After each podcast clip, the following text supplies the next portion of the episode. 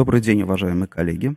Я рад приветствовать вас на своем э, регулярном подкасте Market Beat.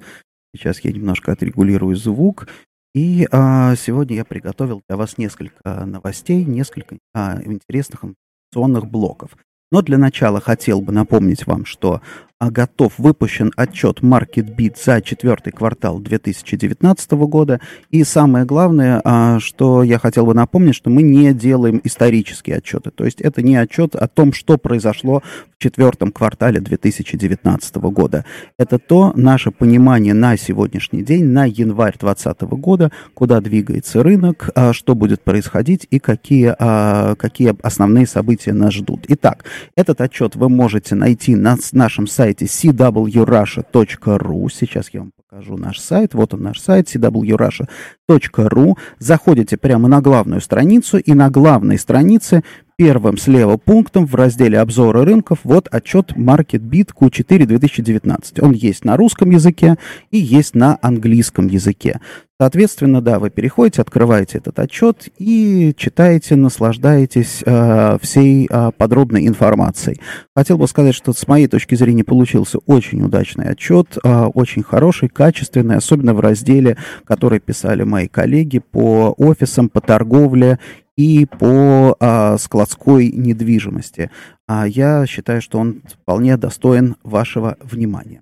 Итак, а, также напомню, что а, все подкасты, которые я делаю, они доступны на, а, по адресу live.marketbit.ru. Предыдущий, обращу ваше внимание, я делал подкаст по жилому рынку. Мы общались с Михаилом Харьковым, аналитиком Уральской палаты недвижимости. Прошлый подкаст был посвящен рынку Санкт-Петербурга. Мы общались, с, разговаривали а, с коллегами из а, Санкт-Петербурга, а сегодня уже накопилось достаточно много информации, такой актуальной, актуальных новостей. Итак, переходим к нашим, к новостям рынка и на, вообще новостям. Итак, у нас Росстат, самая горячая новость. Росстат у нас э, показал доходы доходы, э, что доходы в 2019 году, э, реальные располагаемые доходы выросли на 0,8%. Напомню, что в прошлом году, после, сначала после того, как опубликовал Росстат негативный рост доходов, была изменена методика подсчета доходов, и, соответственно, доходы негативные, а сжатие доходов превратилось в небольшой рост 0,1%. Это было по итогам 2018 года. Теперь 2019 год плюс 0,8%, и никто теперь не может сказать, что доходы россиян на протяжении шести последующих лет, шести последних лет падают. Да, последние два года доходы растут. Растут очень слабо, и понятно, что вот э, рост там 0,8 и тем более 0,1%, это, конечно, не, незначительно. Это, в общем-то, в рамках, я бы сказал, статистической погрешности. Здесь важно то, что а, ва, ва, важно именно, наверное, вот эта политическая составляющая, составляющая, а, нужно было показать рост доходов. Я думаю, что в реальности, наверное, правильно будет говорить, что доходы последние годы стагнируют. Да? После сильного падения доходов в 15, 16, 17 годах два года подряд доходы стагнируют. То есть э, при подобной, на, на 2020 год ожидается, что рост доходов на россиян составит в районе 2%, то есть где-то, это означает где-то к 28 году мы а, вернемся, очевидно, мы вернемся к 28 году на уровень потребления 2013 года. Вот, а в принципе, если посмотреть на сегодняшние макропрогнозы по всем вообще направлениям, примерно так и происходит. То есть а, стагнирует, да, стагнирует экономика, стагнирует, в общем-то, кредитование промышленности, кредитование а, компаний, юридических лиц, за исключением ипотеки. Ипотека дает по в годовом исчислении примерно, да, последний там декабрь еще пока не, цифры э, неизвестны, но я думаю, что где-то будет на уровне 17% рост ипотечного долга за 2019 год. Это очень большой показатель, особенно обратите внимание на фоне вот этих вот 0,8-1% роста остальных, э, остальных индикаторов. То есть э, мы находимся в такой, э, как я уже говорил несколько раз, да, в такой, в общем-то, в такой стагнации, в застое. Ну, это, в принципе, нормально, да, нормально для нашей ситуации. Что еще интересно? На прошлой неделе, опублик... на этой неделе Росстат опубликовал данные по а, изменению по динамике населения а, и, собственно, снова сообщила о том, что население России убывает. Это для нас не какая-то супер новость, да, мы знаем о том, что население России убывает. И, и иначе не было бы э, социальных таких программ поддержки там, рождаемости, молодых семей и всего прочего. Но что интересно, что интересно, теперь это официально случилось то, о чем, собственно, мы говорили уже на протяжении последних полутора лет. Население Москвы начало уменьшаться. За год население Москвы сократилось на 90 тысяч человек. Это очень большой показатель. Напомню, что вот по нашим данным в пиковые годы, там, да, в пиковые нулевые годы население Москвы прибывало где-то на 250 человек, тысяч человек в год, да. Это вот в тот момент, когда население очень сильно росло. Сегодня минус 90 тысяч человек. Да, конечно, если мы посмотрим с вами на Московскую область, то мы увидим, что в Московской области, по-моему, плюс 117 тысяч человек, то есть фактически московская агломерация все-таки чуть-чуть, да, чуть-чуть приросла. Происходит, но именно происходит важная вещь. Население начало уезжать из старой Москвы. Самое интересное, я еще эти вычисления не делал, и, не знаю, может быть, займусь этим, может быть, кто-то из моих слушателей захочет этим заняться, это интересная было бы, была бы тема. Если очистить, я полагаю, этот показатель от новой Москвы, где сейчас там строится много жилья, людей много переезжает в новую Москву, то я думаю, вот именно отрицательная там, отри, а, а, а, убыль населения а, старой Москве будет еще более показательна это, мне кажется, очень важная история, потому что начинает, на, начинает срабатывать вот этот социальный механизм а, остановившихся социальных лифтов. То есть Москва не предлагает больше социальные лифты массовым, да, вот я имею в виду всей массе населения. То есть каждый не видит сейчас возможность приехать в Москву и сразу там начать много зарабатывать. А вот, например, по наблюдениям, я тоже обсуждаю это с коллегами, по наблюдениям сейчас очень большой интерес, например, к переезду из а, меньших городов в Санкт-Петербург, да, потому что Санкт-Петербург более дешевый город для жизни, более, может быть, в некотором смысле комфортный, и, соответственно, опять же, рынок труда там растет более высокими темпами. Да? То есть вот начинается перераспределение вот этих потоков миграционных. И э, концепция о том, что в Москве есть, то, в России есть только один город, это Москва, и все хотят в Москву, больше, да, больше не работает. Москва, несмотря на огромные инвестиции в качество жизни, перестала, вот как мы видим, быть, в общем-то, как ни парадоксально, да, перестала быть привлекательным городом. Мы видим убыль населения в столице. А это означает что? Это означает несколько вещей. Это означает, что наши урбанисты во многом, опять же, будут, я думаю, что в следующие годы бороться, да, пытаться выиграть уже прошедшую войну, да, то есть адаптировать город в, к росту населения, бояться там уплотнения города, да, строительства активного, в то время как население убывает. То есть при такой динамике в целом, да, например, уплотнение уплот, уплотняющие застройки, я понимаю, что сейчас меня там может полететь очень много камней и так далее, но она имеет смысл, потому что, да, потому что уплотнение будет приводить не к росту населения, не, количество, не росту количества жителей, а к комфорту жизни, к увеличению площадей на те же самые семьи и так далее, да, потому что, да, потому что мы видим, что мало, ну вот, наверное, уже сформировалось какое-то число людей, которое может позволить себе там жить в Москве, да, то есть вот этот вот баланс уже установился. И, соответственно, от того, сколько будет построено там квадратных метров в Москве, это никаким образом не повлияет, по сути дела, на изменение привлекательности этого города для жителей других городов и тем более жителей других стран.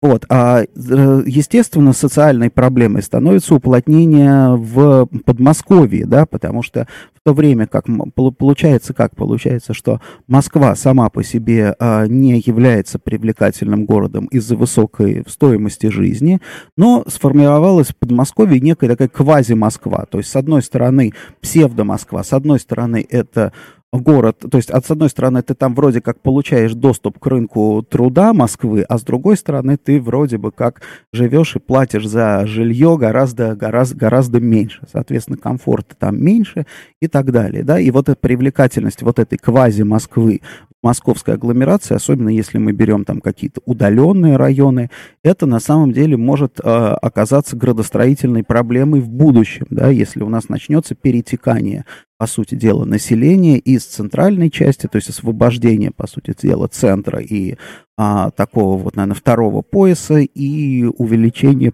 плотности, да, плотности за пределами Москвы и на окраинах. Ну, здесь еще надо вспомнить о том, что у нас э, уже полным ходом идет программа реновации, а программа реновации на самом деле тоже может привести к очень интересным э, последствиям, да, потому что я, например, вполне допускаю, что многие квартиры, которые будут получены в рамках реновации, они сразу жителями, да, жителями пятиэтажек, они сразу окажутся на вторичном рынке, да, то есть потому что а, русские люди, жители Москвы особенно, они не очень мобильные, и а, продать там как бы свою квартиру и куда-то переехать, это для многих семей, для многих, особенно пожилых людей, это огромный стресс.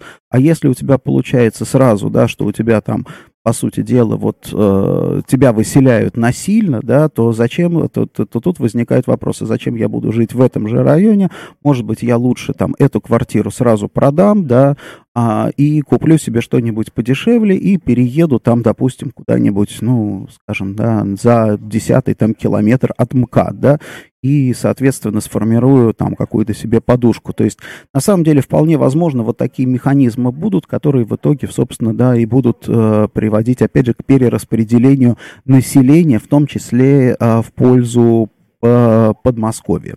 Вот, а, поэтому давайте с вами внимательно следить за, а, опять же, динамикой населения. Это важная очень история, и нам надо постепенно отвыкать от мысли того, что от той мысли, что население Москвы всегда растет, да, не всегда растет, как мы привыкли в свое время думать, что недвижимость всегда растет в цене. Мы знаем теперь прекрасно, что это не так, что это может, э, что недвижимость очень здорово может и падать в цене, и население Москвы на самом деле тоже может снижаться. Что еще интересно? Естественно, нельзя не а, уделить внимание новому кабинету министров. И а, не зря в отчете MarketBeat я сделал а, целую страницу, на которой просто привел а, как бы состав вот этого кабинета министров, потому что многие люди, мы не привыкли к ним, многие люди мы не знаем имен, поэтому нам надо периодически справляться, кто же у нас теперь отвечает за, допустим, связь, за телекоммуникации и так далее. Вот, надо сказать, что, наверное, это правительство, да, несмотря на то, что вроде бы как, э, ну, об этом не объявлено, что это вроде как должно быть правительство экономического прорыва, на самом деле в реальности это правительство контроля. Большинство людей, которые, ну, не большинство, многие люди, которые заняли ключевые посты в этом кабинете, это люди, которые занимались и специализировались над контролем над, а, на контроле над экономикой. То есть что, о, чё, о чем речь? Да? А, речь идет о том, что государство очень сильно не доверяет. То есть рассматривает вообще бизнес, рассматривает граждан как э, неких субъектов, которые пытаются всеми правдами и неправдами обмануть, да, как бы нарушить какие-то правила и так далее. Считается, что безопасность это да, как бы выполнение беспрекословное всех там каких-то нормативов и так далее, а, там инструкций и указаний. Но, естественно, инструкции, что происходит, да? Инструкции не могут э, учитывать все вообще, э, все вообще особенности. А когда в стране бюрократический такой, э, скажем так, бюрократический режим, то есть режим, при котором любые вопросы, они решаются не по существу, а по соответствию инструкции, да, то и возникает, каждый раз возникают вот эти вот коллизии. Соответственно, нужно больше инструкций, нужно больше контроля, потому что нужно там обязательно следить. И опять же, есть там такое понятие в бюрократических системах, как каскадирование ответственности. То есть, если, да, если что-то произошло, то, соответственно, начинает выяснять не, не кто виноват, по сути дела, а кто нарушил, кто по всей цепочке нарушил инструкцию. И виноват оказывается тот всегда, кто нарушил там какой-то документ или там не соответствовал, где-то не соответствовал регламенту и так далее. Причем вне зависимости зависимости от того, насколько это реально повлияло на проблему. Еще в Советском Союзе говорили, да, о том, что после каждого ЧП, да, происходит э, награждение, как, как, как там это, да, на, э, наказание непричастных, да, и награждение виноватых. Вот примерно, примерно так и происходит в бюрократической логике. Но дело все в том, что а, обычно вот мы привыкли, да, мы привыкли воспри- воспринимать бюрократическую бюрократический аппарат как какой-то такой заскорузлый, отсталый и ни к чему не годный. На самом деле сейчас в России ставится очень интересный эксперимент по созданию эффективного бюрократического аппарата контроля. То есть те люди, которые сейчас заняли посты, это люди, которые реально справляются, реально знают, что делать. И плюс на их стороне играет технологическая революция. То есть сейчас в их руках находятся все информационные системы, а, а напомню, да, напомню, что вот все практически инновации в технологиях, которые были в последнее время, инновации, связанные с контролем. Это и внедрение там, онлайн-касс, и онлайн-платежей, и обязательные безналичные там расчеты по кредитным картам, а, понятно, что там те люди, которые приезжают в Россию, поражаются, что здесь каждый, да, везде можно расплатиться там кредитной картой, везде, везде можно расплатиться по безналу, перевести деньги тоже можно с одной карточки на другую без всяких проблем. То есть развитие вот этих электронных платежей у нас чуть ли не одно из самых высоких в мире. И, естественно, почему, да, потому что фокус был сделан вот в пользу вот, вот тотального, такого тотального контроля над э, вообще любыми операциями. И здесь э, ситуация такая, что в, в самом по себе этом контроле, сборе информации нет ничего, собственно, плохого, да. А вопрос теперь, как это будет использоваться. Можно ли это использовать во благо, можно ли это использовать, ну, даже не то, чтобы во, не во благо, а, скажем так, а, ну да, наверное, правильно сказать, не во благо. Вот, например, у нас новый министр а, связи уже сразу сказал о том, что а, необходимо дать силовым органам доступ к персональным данным граждан без, без решения суда. То есть, по сути дела, в онлайне фактически все будет, да, все будет доступно силовым органам. В чем тут проблема? Здесь, в принципе, нет, наверное, как бы э, в России там много достаточно ограничений свобод, и здесь не самая большая проблема доступа к персональным данным. Проблема здесь в другом. Проблема в том, что это вызывает очень большой соблазн у, допустим, да, у силовых органов заниматься расследованием, ну, как бы не реально опасных преступлений, да, которые, а, а, а в общем-то, с там запускать какие-то алгоритмы, которые будут вот по этим вот персональным данным, по операциям выявлять что-то там, что-то там, что пошло не так, дальше, соответственно, а, раскрывать эти преступления и благополучно, благополучно добиваться, там, добиваться высокой результативности. То есть в реальности получается, что статистика по раскрываемости и работе будет а, очень высокой, да, потому что эффективность будет хороша, Представьте себе, там робот, алгоритм, который там что-то выявляет, потом как, как бы он тебя выявил, выявил какую-то проблему по вот этим вот онлайн там операциям. И не надо даже собирать доказательную базу, да, потому что все у тебя готово сразу же, да, ты нажимаешь, нажимаешь на кнопку, у тебя, по сути дела, выезжает из принтера готовое уголовное дело. И не нужно тебе возиться, там, опрашивать свидетелей и так далее. Соответственно, перекос, да, а из-за этого, да, из-за этого реально там социально опасные там какие-то преступления могут оказываться не раскрытыми при сохранении нам общей благоприятной статистики. То есть вот, собственно, какую я здесь а, основную проблему вижу, а вовсе не то, что там о нас узнают там все, что угодно. Или логично говорят люди, что в принципе, да, на допросе все равно каждый может, каждый расскажет все, что, все, что нужно знать. Ну так вот, да, возвращаясь к этой э, истории, возвращаясь к этой истории, то есть да, у нас сейчас достаточно крепкая в принципе, экономика. Мы видим, а, мы видим, что показатели, там, несмотря даже на отсутствие каких-либо хороших новостей, нас все прогнозные показатели находятся на, там, в зеленой зоне, на положительном уровне. Это хорошо. Инфляция у нас под контролем, что тоже хорошо, ниже 4%.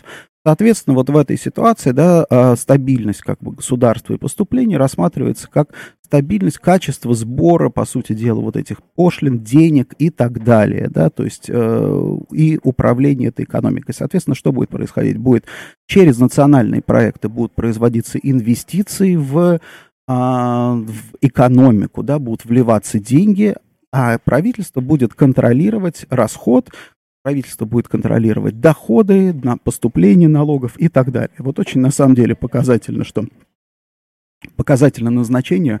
Вот господин Мутко теперь а, возглавил Дом РФ. Это, по сути дела, институт развития, да, то есть это фактически, наверное, важнейшая сейчас компания, если, опять же, вспомнить, у нас ипотека растет темпами 17%, а жилищное строительство у нас воспринимается теперь как, а, по сути дела, драйвер экономического роста, да, то есть я полагаю, что наше правительство собирается, да, повторить э, американское там чудо после депрессии, да, когда именно жилищный рынок стал, а, создал толчок для а, развития американской экономики. Я полагаю, что мы пытаемся так, каким-то образом это все повторить. У нас Марат Хуснулин теперь, да, теперь а, министр да, строительства и вице-премьер по строительству, извините, пожалуйста.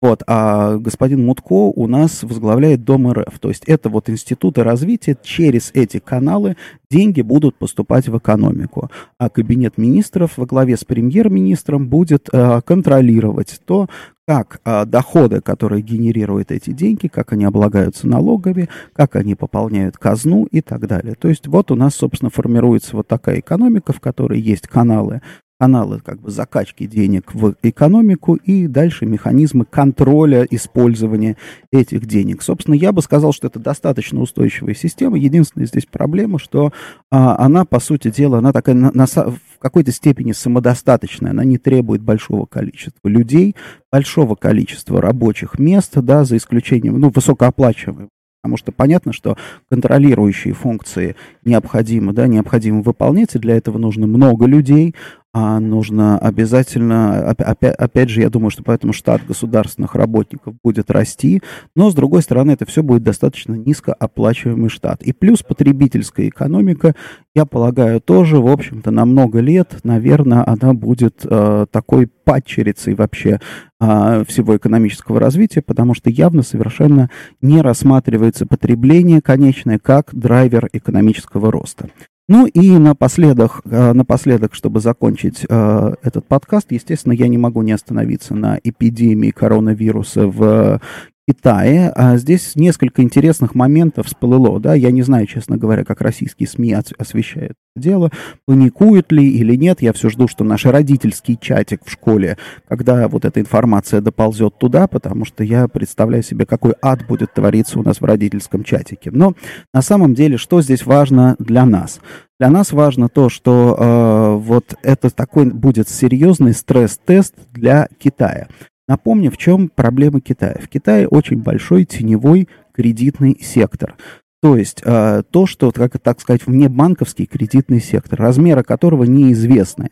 И здесь важно, что в, во всех странах, да, во всех странах регулирование банковской деятельности это вовсе не только для того, чтобы там, я не знаю, там собирать налоги, а еще и для того, чтобы понимать, да, понимать, что а, происходит в системе и избежать кризисов. Потому что денежно-кредитная система, она такова, что, например, да, что вот, ну, как государство печатает деньги. Понятно, государство знает, сколько оно напечатало денег. А сколько банк выдал кредитов, например, да, неизвестно, потому что кредиты могут быть ничем не обеспечены, да, кредиты могут быть, ну, что называется, там, под фактически, да, если ты не регулируешь эту деятельность под честное слово. То есть банковская сама система, она может сразу создать очень большое количество денег. Вот сколько вот это вот э, размер теневого сектора в Китае, неизвестно. И э, какие-то там аналитики в прошлом году оценивали это в какие-то триллионы долларов, да, трудно сказать. И здесь а, понятно, что в этой ситуации снижение, там, допустим, темпов экономического роста или какой-то локальный кризис может привести к началу вот этого вот кредитного, вот коллапса кредитного пузыря. Поэтому здесь для, а, мне кажется, для нас, вот как для людей бизнеса, самое важное, да, следить за тем, а, что произойдет с а, финансовой системой Китая. Если, допустим, будут какие-то признаки, вот представим себе, да, город там, Ухань, это огромный город, это с населением 11 миллионов человек, то есть это фактически Москва уже вторую там сколько-то, вот уже неделю он находится, по сути дела, на осадном положении. Сколько продолжится этот процесс, а, непонятно. Как там работают сейчас а, службы, тоже, я так полагаю, что там практически все остановлено. А чтобы тоже понимать, например, да, в городе Ухань, например, делаются стекла для практически всех топовых мобильных телефонов. Там, например, стекла айфонов, вот компания Corning, а, она как раз расположена в Ухане собственно, для айфонов, для самсунгов, вот эти стекла, они делаются именно там. Там на самом деле достаточно много американских рабочих работают вот на этой фабрике, которая производит, производит эти стекла. Сейчас их пытаются там эвакуировать оттуда. Дальше там университет Уханя, вот как выяснилось, я сегодня писал в Фейсбуке, платил э, кафедрой химии Гарвардского университета по 50 тысяч долларов в месяц в течение трех лет, только как бы за участие в программе там грубо говоря, утечки мозгов в Китай, да, то есть можем себе представить, какая, в общем-то, вот по таким косвенным признакам мы можем себе представить масштаб этого города. Посмотрим, то есть если деловая активность в таком мегаполисе будет заморожена, там, допустим, на месяц, на полтора, да, вот, э, здесь э, по, на, надо будет посмотреть, как, э, как на это все среагирует экономика. Понятно, что, э, допустим, да, что сейчас в Китае ожидаются и так самые низкие темпы роста экономики, за всю историю, а предыдущая эпидемия, между прочим, стоила китайской экономике 2 процентных пункта роста ВВП. Вот, поэтому, а, поэтому самая большая, конечно, угроза, самые большие проблемы еще впереди, и проблемы эти не там не в падении акций компании, это на самом деле дело десятое, а именно не приведет ли это к кредитному кризису. На этом я с вами а, попрощаюсь. На следующей неделе подкастов не будет, потому что я буду, а, я буду на конференции а, Urban Land Института в Амстердаме. И по а, возвращении а, я, естественно, расскажу, что, а, что нового я там интересного узнал. А сейчас напомню, что все подкасты доступны в реальном времени. Я их транслирую в своей ленте в Фейсбуке. А после этого они все доступны на сайте live marketbit.ru. Там можно подписываться на эти аудиоподкасты, смотреть видео и использовать свои читалки для подкастов. Также ищите подкасты MarketBit в iTunes, Spotify и в Google Podcasts. До свидания, хорошего рабочего дня.